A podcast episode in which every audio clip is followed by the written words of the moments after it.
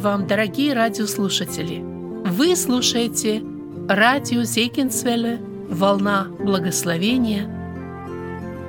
Сегодня вы услышите заключительную часть в серии проповедей по книге Руфь «На полях Вифлеемских благословенное семейство. Полная награда». Говорит Андрей Чепель, пастор Церкви Спасения, Вашингтон.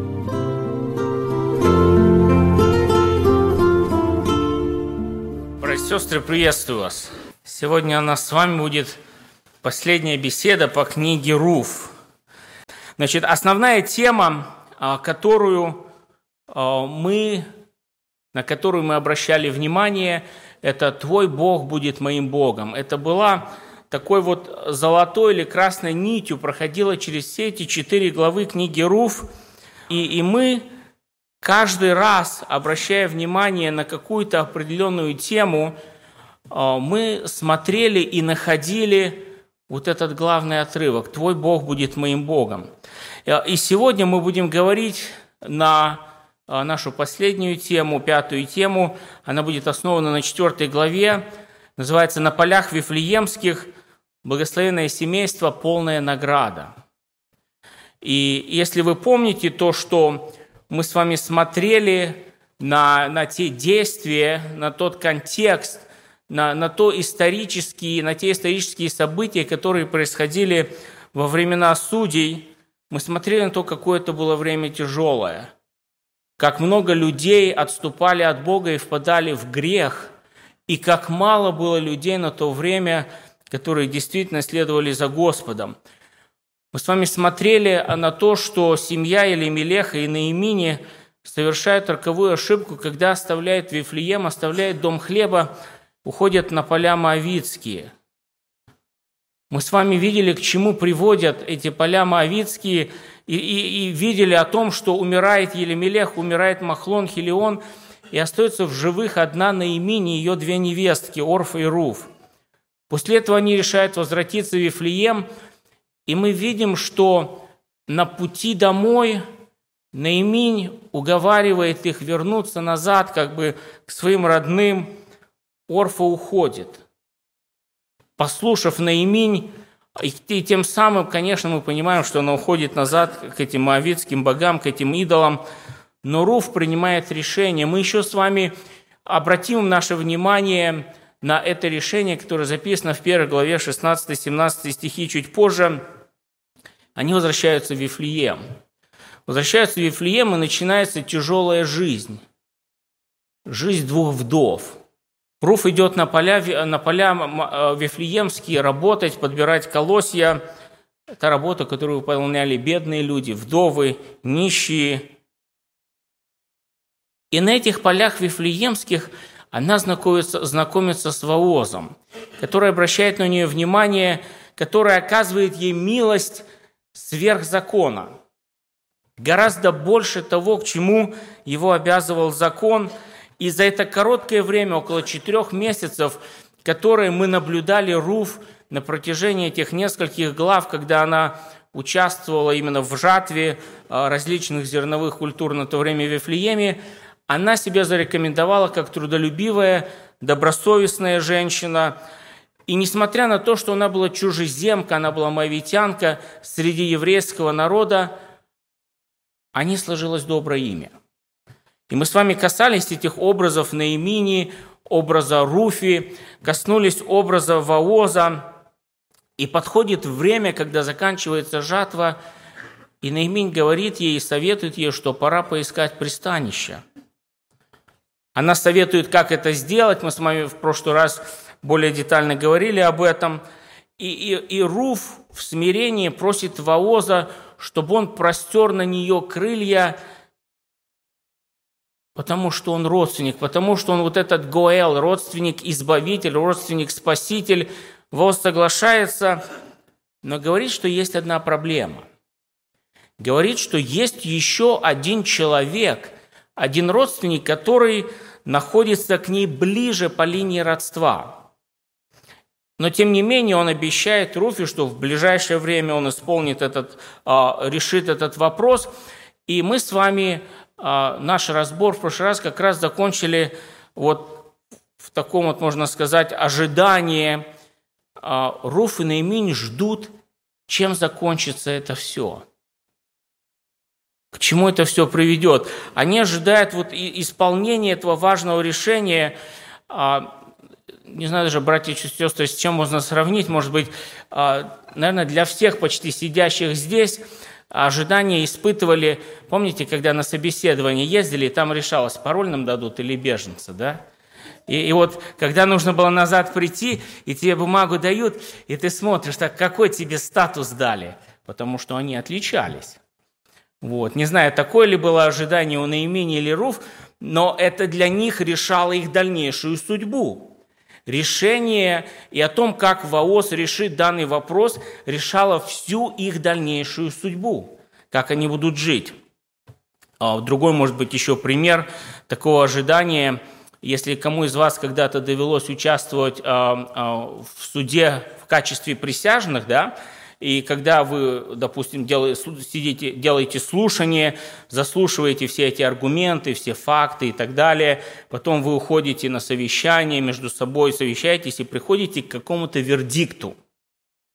Виновен или невиновен. А, и мне как бы приходилось это наблюдать непосредственно, а, когда э, пришлось мне быть жюри присяжных, когда мы выходили назад, поднимается все, и поднимается тот человек – судьба которого тоже сейчас решается. Вот.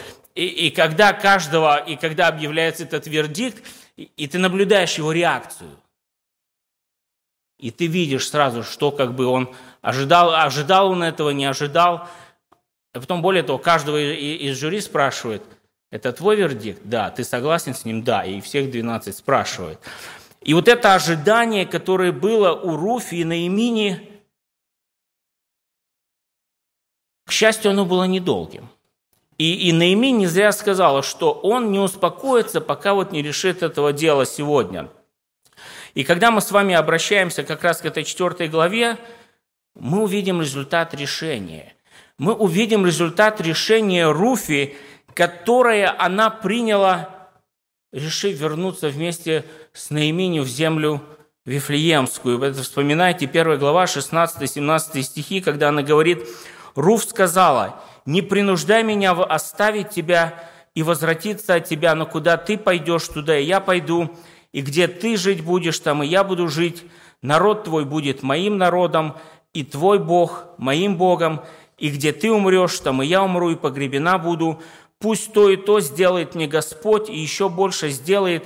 Смерть одна разлучит меня с тобою». Вот это решение она сделала всего лишь несколько месяцев назад. Этим решением она жила. Она была верна этому решению, которое сделала.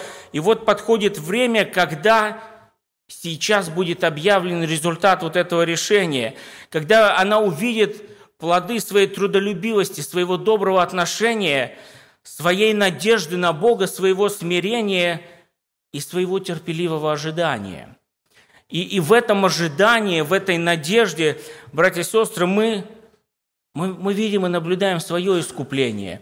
Мы видим, как Христос, подобно этому Воозу, тоже терпеливо ожидал когда-то каждого из нас свое время, когда мы, подобно Руфе, попросим Его об искуплении, попросим Его о выкупе, попросим Его о спасении, попросим Его о пристанище – и после того, как мы с вами в свое время это попросили, Христос тоже не замедлил действовать.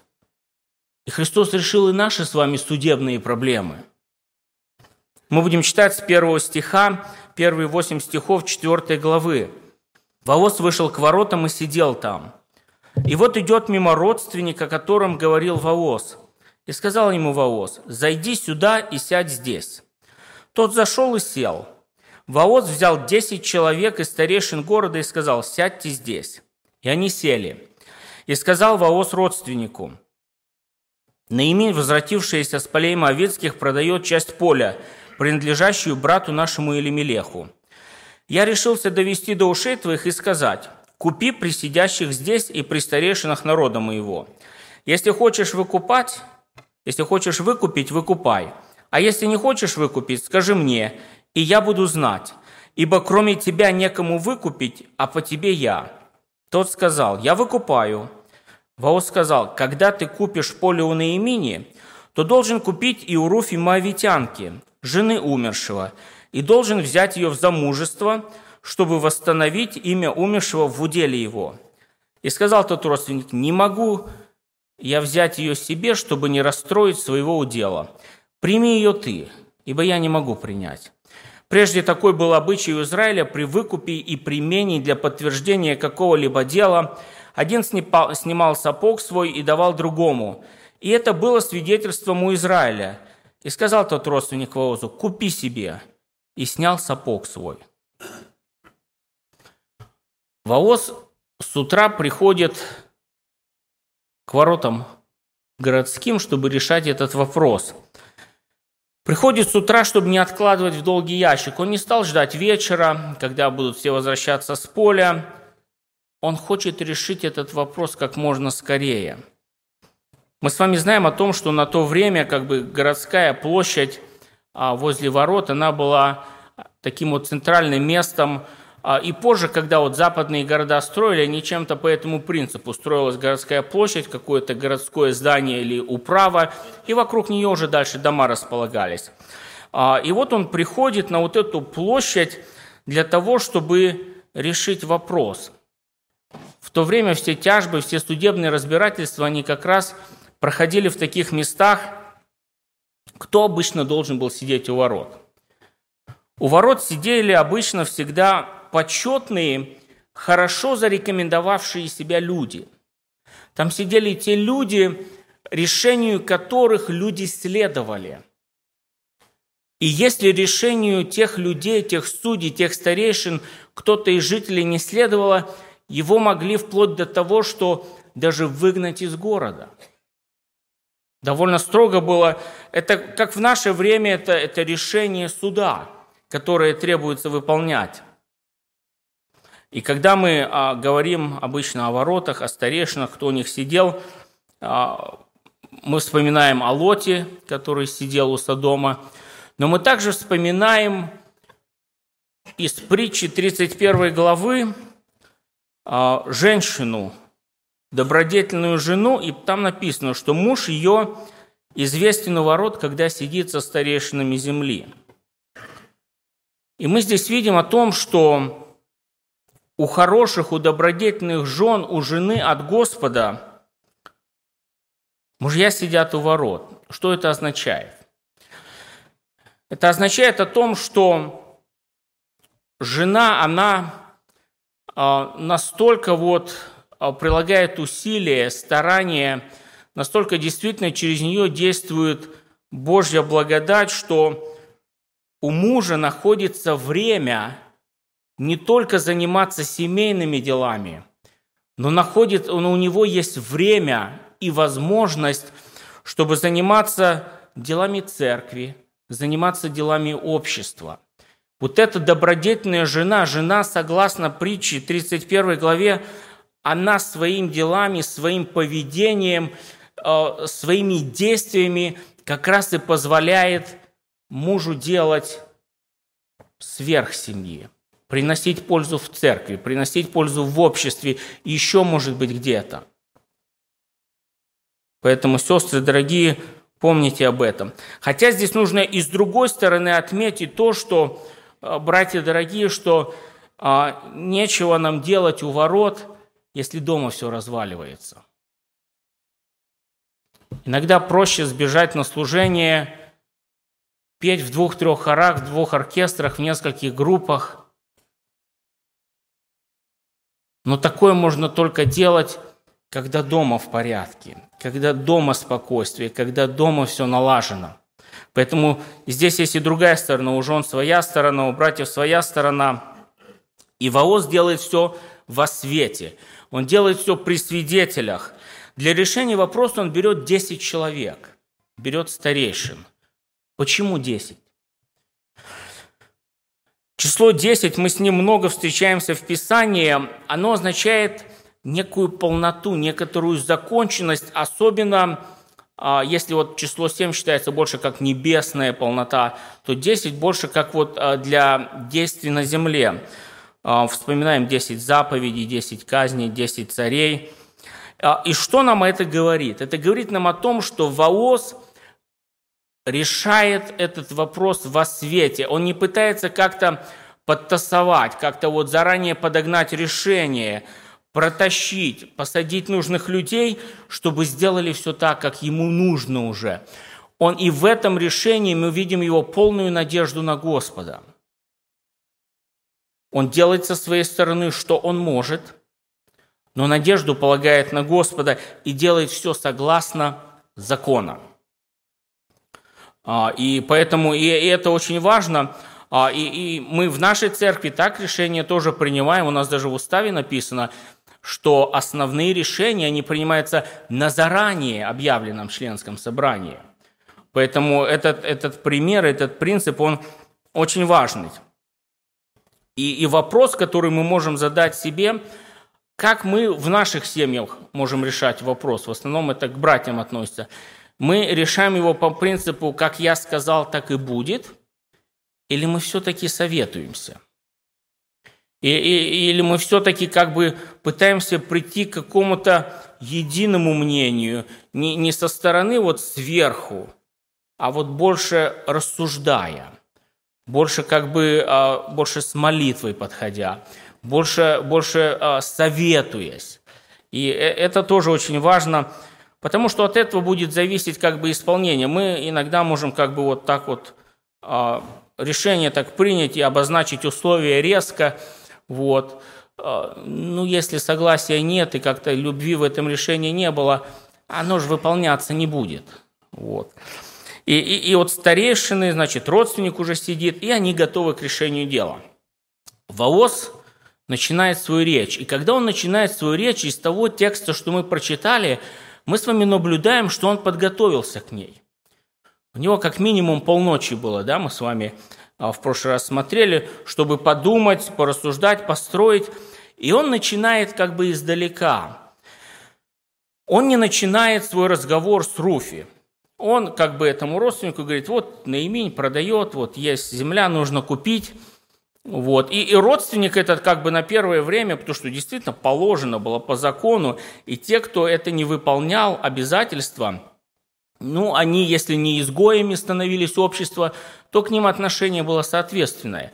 Поэтому этот родственник, услышав этот а, как бы, вопрос, который стоял перед ним, а, земля на имени, вот, он говорит, да, я, я выкупаю.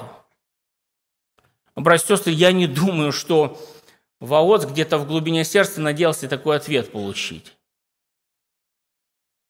Не надеялся он такой ответ получить, но он идет дальше – он говорит, хорошо, поле на имени, согласен. Но, говорит, есть еще. После этого ты должен купить все, что Махлонова, Хелионова, то есть дальше, дальше уже Руф. И, и он и здесь как бы говорит полностью всю историю, не скрывая. Он говорит, Руф – Моавитянка. Он не просто говорит, что ты должен купить у Руфи. Он называет, из какого она народа. Руф – Моавитянка. И говорит о том, что он должен взять ее в жену и восстановить имя вот мужа ее в уделе, имя умершего в уделе. И вдруг родственник идет на попятную. Он согласен купить поле, но он не хочет принять руф. Что интересно, мы не находим здесь даже его имени. Вот тебе и ближайший родственник. Если удобно, выкупаю – если неудобно, не выкупаю. Господь к нам относится, конечно, совершенно по-другому. Независимо от того, какой у нас багаж, откуда мы родом, с Маавы или с Вифлеема, от нашего статуса, что у него за беспокойство такое о расстройстве своего удела? Что здесь имеется в виду? Нежелание жениться на мавитянке? может быть, какие-то плохие или натянутые отношения с семейством Наимини, слепое исполнение закона или нежелание, чтобы поделить наследство между своим сыном и сыном, который родится у Руфи для восстановления имени умершего наследства. И независимо, как бы, а, какая из этих причин двигала им, мы вдруг видим, как быстро он из ближайшего родственника становится чужим дядей. Как быстро все поменялось. Выкупаю, а дальше как бы и ничего не хочу иметь общего. Мы видим, что не осталось ни милости, ни понимания, осталась только забота о себе, о своих интересах. Свои интересы для этого ближайшего родственника оказываются больше вот на то время закона Божьих установлений неудобно. Оно меня расстроит. И удобство, когда в деле Божьем люди начинают искать, что удобно, что неудобно, где расстройство, где не расстройство – то оно тоже приводит к определенным поступкам и, и как правило, ничего хорошего. Снять сапог, а если дословно, это сандалий, имеется в виду, а, старинный обычай, который отчасти символизировал как вот такое право нахождения по земле, право на вступление в наследство, но этот символ или этот обычай имел еще другую подоплеку под собой – и мы находим это во Второзаконии, 25 глава, 5 стих, такие слова. «Если братья живут вместе, и один из них умрет, не имея у себя сына, то жена умершего не должна выходить на сторону за человека чужого, но деверь ее должен войти к ней и взять ее себе в жену». А, для тех, кто может быть помоложе, деверь – это брат мужа. А, должен войти к ней, взять ее в жену и жить с нею. И первенец, которого она родит – останется с именем брата его умершего, чтобы имя его не изгладилось в Израиле. Если же он не захочет взять невестку свою, то невестка его пойдет к воротам, к старейшинам и скажет, «Деверь мой отказывается восставить имя брата своего в Израиле, не хочет жениться на мне». Тогда старейшины города его должны призвать его и уговаривать его.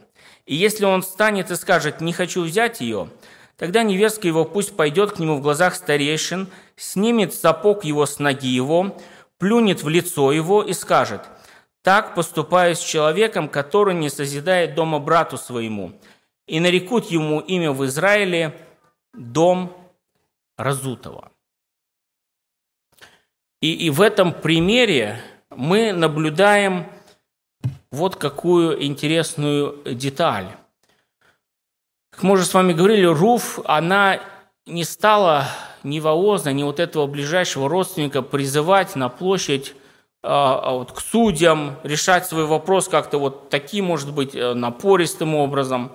Она ждала. Более того, для ее смиренного характера даже потребовался как бы небольшой такой толчок со стороны Наимини, чтобы она пошла на этот шаг – и Ваос решает за нее этот вопрос. Вот этот родственник-избавитель, родственник-спаситель, он для нее идет на площадь, на это судебное разбирательство для того, чтобы ей этого не делать. У Руфи нет уже нужды представать пред судьи, пред старейшин, потому что у нее есть ходатай. Как это похоже на нас? Как это похоже на наши отношения, на наш приход к Иисусу Христу? После того, как мы, подобно Руфе, склонились к ногам Спасителя и попросили пристанища, попросили милости, Он уже за нас приходит на суд. Он решает наш вопрос. Апостол Иоанн в 5 главе 24 стихе говорит, «Истина, истина говорю вам, слушающий Слово Мое и верующий в пославшего Меня имеет жизнь вечную и на суд не приходит, но перешел от смерти в жизнь. Закон, согласно которому мы должны были быть преданы смерти, вдруг оказывается бессильным. Почему? Потому что у нас есть Избавитель, потому что у нас есть Спаситель, потому что у нас есть тот, который вместо нас приходит на эту площадь предсудий и решает наш вопрос. Ближайший родственник, закон не может, да и не способен принести искупление.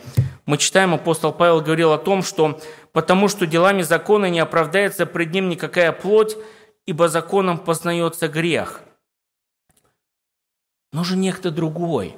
Нужен тот, кто имеет это милосердие, это сострадание, это любовь. Нужен некто, кто имеет это широкое сердце, которое способно принимать даже чужеземных. Даже тех, кто отвергнут обществом, даже тот, кто отвергнут законом. Мы понимаем, что это Христос, который принес спасение всем. Мы понимаем, что это Христос, который ради нас вышел за врата. Это тот, которого законники не могли вместить, когда Он, будучи на земле, творил дела, когда Он спасал людей, когда Он исцелял, когда Он им давал прощение. Они тоже это не понимали и отвергали, и говорили, что вот, вот этого мы не можем, вот этого не должно быть здесь. Это тот, который был на площади, который перенес несколько судов.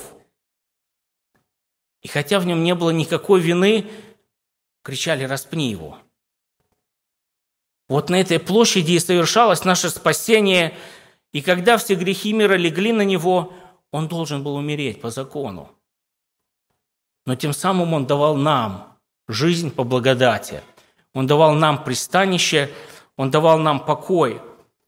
И нам, подобно Руфи, уже не нужно идти туда. За нас уже заплачена цена выкупа. У нас есть этот родственник-избавитель, этот родственник-спаситель – и более того, мы теперь становимся Его невестой во Христе. Он с нами в завет вечный вступает. И вот этот ближайший родственник, он уже не имеет никакого права на нас. Мы уже не под законом, мы под благодатью. Знаете, этот ближайший родственник, закон чем-то похож на старшего сына. В притче о блудном сыне, когда мы читаем – Вроде бы и правильный человек. Послушный вроде как сын, и в доме отца был. Как-то вроде, ну, все правильно, вроде как бы и пример для подражания. Он был не из тех, кто у отца деньги потребовал, ушел куда-то, с блудницами промотал все.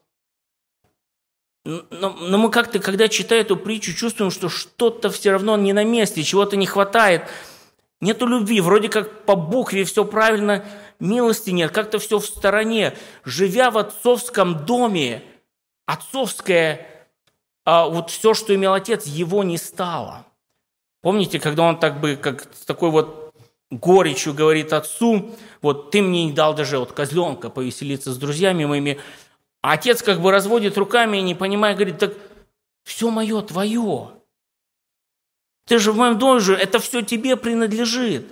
Как бы кто тебе мешал это брать и этим пользоваться? Но этот старший сын, живя в отцовском доме, живя вместе с отцом, но отцовское его не стало. Мы читаем дальше а, с 9 по 10 а, стихи этой 4 главы. «И сказал Ваос старейшинам и всему народу, вы теперь свидетели тому, что я покупаю у Наимини все Елемелехова и все Хилионова и Махлонова, также и Руф Мавитянку, жену Махлонову, беру себе в жену, чтобы оставить имя умершего в уделе его, и чтобы не исчезло имя умершего между братьями его и у ворот места пребывания его. Вы сегодня свидетели тому. Вот оно разрешение этого вопроса. И мы понимаем, что э, пожилая Наимень, мудрая женщина, была права. Когда она обнадежила Ру, сказала, что этот человек решит этот вопрос. Он действительно решил, и, и хотя вначале как бы все, может быть, а, пошло не совсем так, как хотелось бы, вроде как и, и этот родственник становится какой-то преградой, и казалось бы, что Руф и Воос уже не будут вместе, но мы видим, как Бог и здесь все усматривает. Мы видим, как вот Бог здесь дает вот эту полную награду для Руфи законом полной награды никогда не получится. Законом никогда не будет пристанища и успокоения. С законом никогда не получится полной жизни во Христе. А, есть тексты Галатам 4 глава, 4 стих, Титу 2 глава, 11, 12 и так далее стихи, которые говорят о том, что когда пришла полнота времени, что Бог посылает своего Сына – чтобы нас искупить, чтобы дать нам усыновление. В Титу он снова говорит, «Ибо явилась благодать Божия спасительная для каждого человека, для всех человеков, научающие нас и так далее, и так далее. И он говорит о том, что а, Христос, Он отдал себя за нас для того, чтобы избавить нас от всех вот этих а, вещей и избрать и очистить себе народ ревностный, особенный, который может творить добрые дела. И вот эта полнота времени, явление, явление благодати, вот это новое родство, которое нам открывается, оно еще раз показывает вот это бессилие и ограниченность закона. И оно показывает превосходство благодати, оно показывает превосходство Иисуса Христа, показывает процесс восстановления. И когда мы читаем эту главу дальше, 11-12 стих, «И сказал весь народ, который при воротах и старейшины, мы свидетели, да соделает Господь жену, входящую в дом твой, как Рахиль и как Лию, которые обе устроили дом Израилев, приобретай богатство в Ефрафии, да славится имя Твое в Вифлееме, и да будет дом Твой, как дом Фареса, которого родила Фомарь Иуди, от того семени, которое даст тебе Господь от этой молодой женщины». Выкуп произошел. Мы теперь находим о том, что Ваос во всеуслышание объявляет о том, что он не только согласен выкупить землю, но и вступить в брак с Руфью. Причем а, мы с вами прочитали о том, что делает это он как бы не с каким-то своей личной выгодой или личным интересом. Несколько раз повторяется, что он это делает для того, чтобы восстановить имя умершего в уделе – Здесь нету какого-то интереса, что вот теперь вот свой род нужно продолжить, теперь вот, а, а, вот не был он женатым, не было у него сына, а теперь вот будет, и род Воозов будет продолжаться. Он это делает абсолютно бескорыстно. Он говорит, что имя умершего не мое, оно будет продолжаться в уделе а, от этого брака с Руфью. И, и, и народ тоже здесь говорит свое слово – люди и жители Вифлеема, они любили и уважали Ваоза, мы это имели возможность наблюдать, и за это короткое время они также уже как бы э, довольно тепло и, и, и добро относились к Руфи. И я думаю, что жителям Вифлеема было приятно увидеть, что вот эти люди, они вступают в брак, что как это все как бы разрешилось. А им по-своему было жалко Руф, как бы ее положение – и теперь они понимали, насколько изменилась и перевернулась ее жизнь, потому что Ваос был человеком состоятельным, он был человеком добрым, мы, мы, он был человеком стабильным, фундаментальным. Мы читали и говорили о том, что и даже его имя, оно как бы то же самое слово, которое означало один из столбов а потом в храме Вааз. Вот, и они их благословляют, жители благословляют а, Ваоза, благословляют Руф – и они упоминают Рахиль и Лию. А, Причем Рахиль упоминается сначала, а, несмотря на то, что вначале все-таки а, Иаков женился на, на Лии, а потом на Рахиле. Но Рахиль упоминается в начале. И они говорят, что, вот, что пусть будет как Рахиль, как Лия. И здесь есть немного намек на то, что происходило с теми двумя женщинами. Мы, мы с вами знаем из Писания о том, что и Рахиль, и Лия, Рахиль дольше, Лия меньше времени, они были бесплодными. У них некоторое время не было детей. Вот потом у Лии появляются дети, у Рахили. На первом месте Рахиль здесь стоит все-таки потому, что она была любимая жена. Вот, Лия, хоть она и говорила, что вот теперь будет меня любить муж мой, не знаю, насколько это произошло если все-таки приходилось мужа к себе привлекать там, через мандрагоровые яблоки или все прочее. Но здесь говорится о том, что теперь вот это время бесплодия, время вот этой печали подходит к концу. Наступает время радости, как Лия, как Рахиль, которые как бы составили вот это наследие, которые благословили Якова. И когда речь идет а Вифлееме здесь два имени его упоминаются, да, и Вифлеем, и Ефрафа. Ефрафа означает плодоносный. То речь, конечно, здесь идет не только о материальном благословении, которое тоже подразумевалось, но речь также идет о полном благословении данного семейства, в том числе и детьми, в том числе и будущими поколениями. И мы с вами видим, что это благословение, оно сбылось. Мы это благословение с вами наблюдаем в Давиде. Там было и богатство, там была слава. Мы это благословение даже в наибольшей мере наблюдаем в Иисусе Христе. Кто-то скажет, ну богатства-то там не было. Там была другая слава, и было богатство неприходящее. И было как раз то, к чему нас призывает, и богатство там было нетленное. В этом благословении жителями Вифлеема также отмечается важность роли жены. То, что она направлена на устроение дома, на созидание атмосферы, на создание уюта, на заботе о детях. И вот это все благословение жители Вифлеема как бы произносят вслух и призывают это благословение на Баоза и Руф. И упоминается Фарес здесь также неспроста, потому что а, он тоже родился в результате вот а, такого вот ливератского обычая. Его потомки жили в Вифлееме, и он был предком Вооза. Поэтому упоминание этих имен, оно тоже здесь не случайно, и оно несло себе, символизировало определенные благословения, которые призывались жителям Иерусалима. Мы с вами будем читать а, с 13 стиха по 21. «И взял Воос Руф, и она сделалась его женою. И вошел он к ней, Господь дал ей беременность, и она родила сына. И говорили женщины на имени, «Благословен Господь, что Он не оставил тебя ныне без наследника. И да будет славно имя Его в Израиле, Он будет тебе отраду и питателем в старости твоей, ибо Его родила сноха твоя, которая любит тебя, которая для тебя лучше семи сыновей. И взяла Наимин дитя сие, и носила его в объятиях своих, и была ему нянькою. Соседки нарекли ему имя и говорили, у Наимини родился сын. И нарекли ему имя Авид, он отец Есея, отца Давидова, и вот род Фаресов. Фарес родил Есрома, Есром родил Арама, Арам родил Аминадава, Аминадав родил Наасона, Наасон родил Салмона, Салмон родил Ваоза, Ваоз родил Авида, Авид родил Иисея, Иисей родил Давида.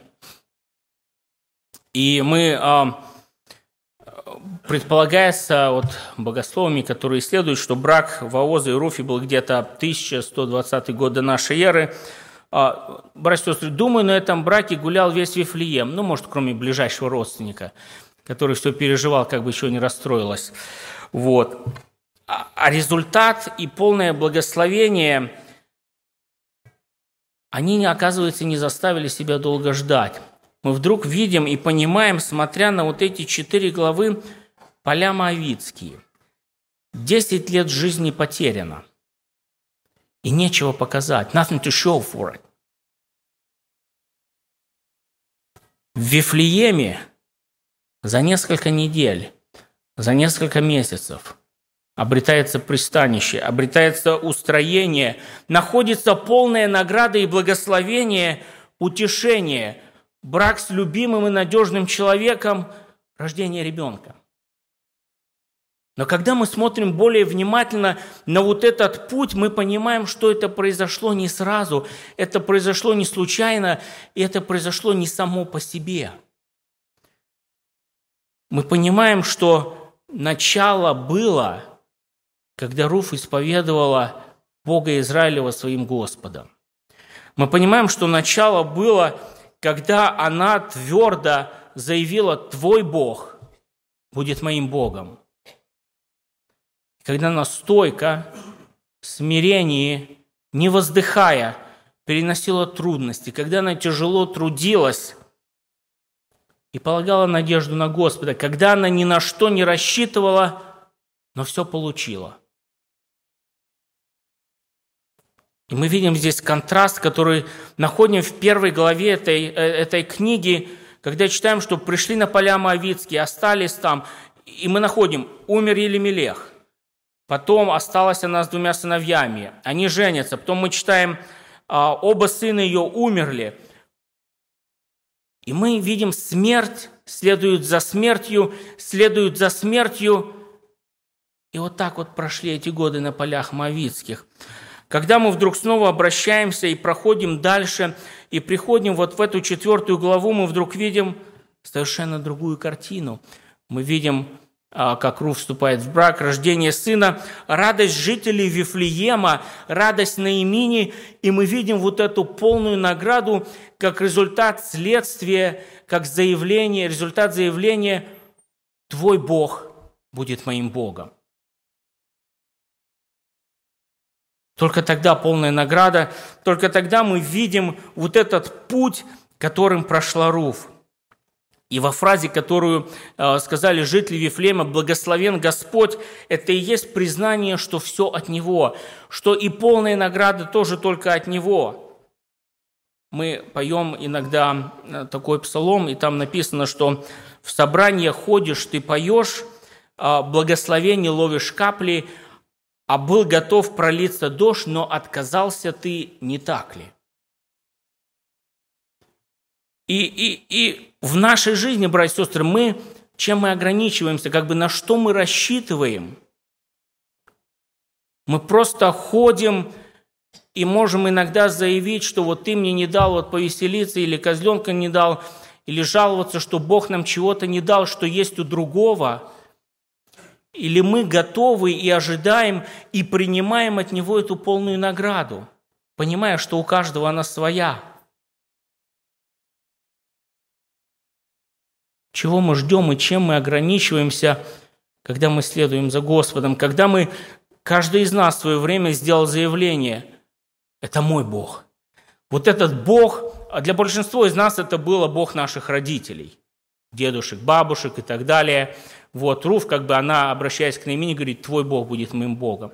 И когда мы сделали это заявление, действительно ли он стал нашим Богом? Действительно ли мы ожидаем от него этой полной награды? А, когда мы читаем, он говорит, что он теперь тебе будет служить отрадою. А, для тех а, молодежь, кто читает английскую Библию, там написано «restorer of life», то есть тот, кто восстанавливает, реставрирует, возвращает – Слово здесь, которое у нас переведено будет «отрадою», это же слово мы находим а, в истории с Лотом, когда ему возвратили э, то, что у него забрали, возврат имущества Лота, то есть возврат утерянного, используется то же самое слово, и мы здесь видим, как вот этот рожденный ребенок, Авид, он как раз и служит вот этим восстановлением то, что было украдено, то, что было похищено в земле Моавицкой, вот здесь, найдя покой э, и найдя пристанище, она получает назад все потерянное. Как эта история напоминает нам историю Иова, который тоже в свое время потерял все, но получил полную награду от Бога, оставшись ему верным.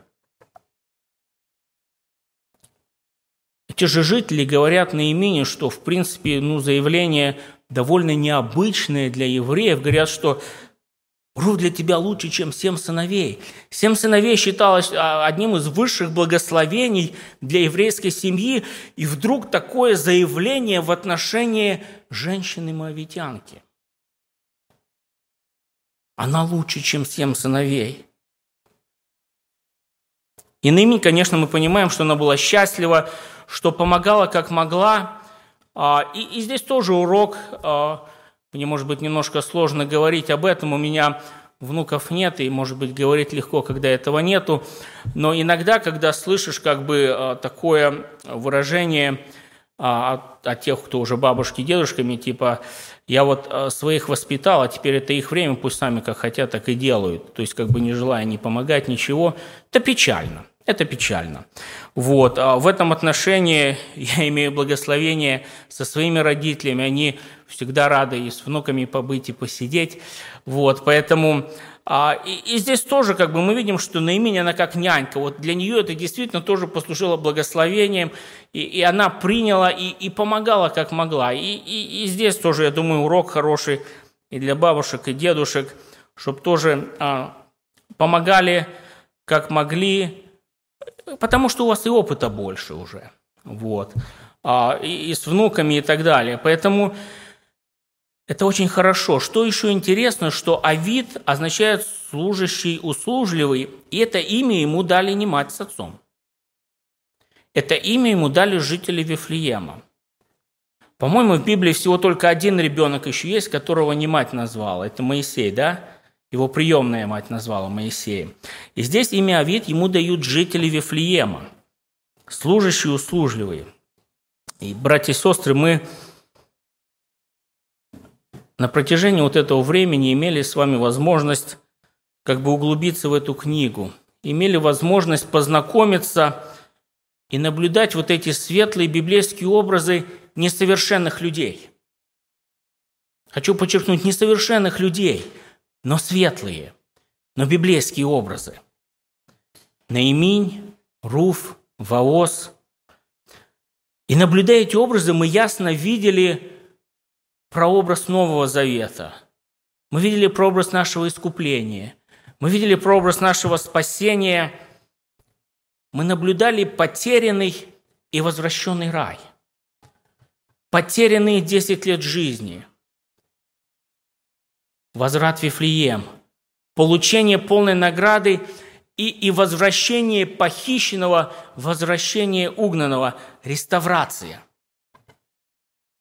И знаете, а, наблюдая вот это опустошение, смерть, которую приносили поля, а, поля Моавицкие, я думаю, мы, каждый из нас полюбил поля Вифлеемские.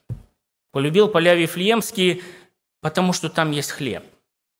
Потому что на полях Вифлеемских мы можем найти Спасителя и Избавителя. Мы можем найти Вооза, человека, который не живет по букве закона, который по благодати.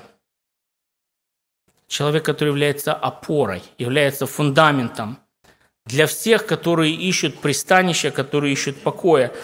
Я бы хотел, чтобы вот это время, проведенное у нас, разбирая книгу Руф, чтобы она научила нас смирению Руфи, чтобы эта книга научила нас вот этим правильным отношениям и хорошему примеру, который показывала Наиминь, чтобы мы, подобно Воозу, старались быть похожими на Христа – замечали нуждающихся вокруг себя и были таким людям опорою. Основная тема этой книги была «Твой Бог будет моим Богом». Когда мы сейчас будем молиться, я бы хотел, чтобы каждого из нас Господь как раз именно и благословил тем, чтобы когда мы, смотря на вот эти все ветхозаветные образы, чтобы мы в своей жизни жили так, в своих семьях, среди наших родственников, особенно, может быть, неверующих соседей, коллег по работе, а, в университете, в колледжах, чтобы люди, окружающие нас, они захотели сказать, твой Бог будет моим Богом. Понимаем, как тяжело, это почти невозможно явить вот такой пример. Но и в этом красота Иисуса Христа. Мы поем «Красота Иисуса, светись во мне». Пусть увидят во мне красоту Христа. И вот это заявление язычницы, мавитянки, твой Бог будет моим Богом. Пусть каждого Господь из нас благословит – и скажет гораздо больше того, чем мы слышали за это время здесь, изучая эту книгу, чтобы действительно этот свет Господен и желание явить этого Господа так, чтобы люди захотели последовать не за нами, за нашим Богом. Аминь. Будем молиться.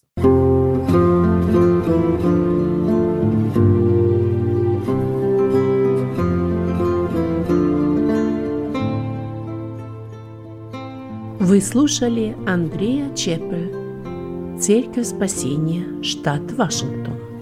Вы слушали радио Зегенсвелле, Волна Благословения, город Детмалт, Германия. Дорогие радиослушатели, мы желаем вам Божьих благословений.